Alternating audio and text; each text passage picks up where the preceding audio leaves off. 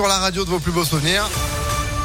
Le temps de faire place à la météo et puis à l'info avec euh, Sandrine Ollier. Bonjour Sandrine. Bonjour Phil, bonjour à tous. Alors avant de parler euh, de l'actu, place à notre liste de cadeaux de Noël à 10 jours de ce 25 décembre. Ouais, vous n'avez peut-être pas encore euh, terminé de remplir la hotte du Père Noël, alors pourquoi pas commander des cadeaux 100% lyonnais?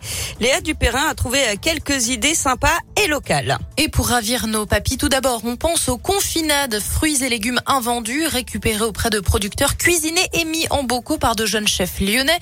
Une idée née pendant le confinement. Pour les amateurs de bière, il y a les coffrets La Plante du Loup, ceux de Ninkasi, qui propose son propre whisky désormais. On pense aux tablettes de chocolat, la praline rose de chez Pichon, les thés sur terre, une savoureuse sélection de thé bio ou encore les cafés de chez Extrait et pourquoi pas aussi le passe gourmand de praline et rosette qui permet d'aller déguster dans cinq adresses lyonnaises. Et l'alcool est à consommer bien sûr avec modération. Le local, ça marche aussi pour d'autres cadeaux, Léa. Bien sûr, on pense aux bijoux de Paulette à bicyclette ou Stanka Mila. Pourquoi pas aussi une paire de baskets entièrement recyclées de chez Alma Planète ou encore les jolies bougies de l'atelier Bouquet de Cire.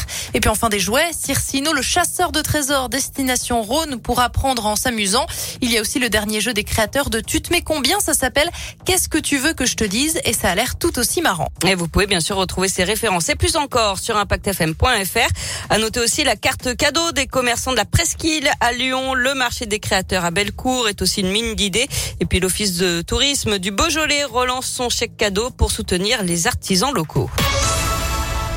À la une de l'actualité, 400 000 passes sanitaires désactivées à partir d'aujourd'hui. Ça concerne notamment les plus de 65 ans qui ont reçu euh, leur dernière dose de vaccin avant le 15 mai et qui n'ont pas encore fait le rappel. Dans le même temps, la vaccination est ouverte pour les enfants fragiles dès l'âge de 5 ans. Une journée de mobilisation des magistrats et des greffiers aujourd'hui. C'est plutôt rare. Ils dénoncent le manque de moyens humains et matériels et le trop grand nombre de réformes qui se succèdent chaque année. Ils parlent d'un épuisement collectif. Ils se rassembleront devant le tribunal judiciaire de Lyon à midi et demi. Et puis les centres de loisirs tournent au ralenti aujourd'hui, deuxième et dernier jour de grève des animateurs pour l'amélioration de leurs conditions de travail et des hausses de salaire. On passe au sport avec du foot. Dernière euh, journée de la phase de groupe de la Ligue des champions féminines. L'OL reçoit les Suédoises de Göteborg à 18h45 à Dessine. L'OM fait appel des sanctions de la Ligue après l'arrêt du match Lyon-Marseille fin novembre. L'OL s'était vu euh, retirer un point tandis que le match doit être rejoué à huis clos à Dessine. Visiblement pas suffisant pour les dirigeants marseillais qui réclament une sanction plus sévère. Un nouvel entraîneur pour l'AS Saint-Etienne, Pascal Duprat, remplace Claude Puel jusqu'à la fin de la saison.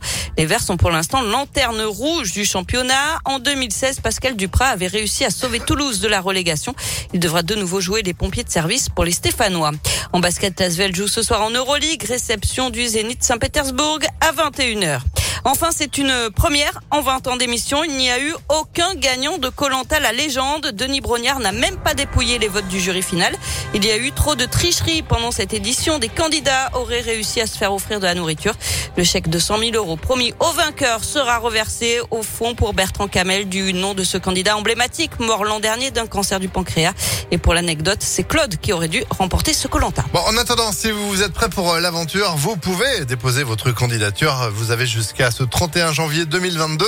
Euh, faut être dispo entre le 15 juillet et le 15 novembre hein, pour postuler à cette nouvelle saison de Colanta qui se profile là encore avec euh, plein de surprises. Espérons que ce soit moins compliqué que cette année. Oui. Ouais. Merci Sandrine. Vous êtes de retour à 8h30 À tout à l'heure. Allez, à tout à l'heure. 8h04. La météo.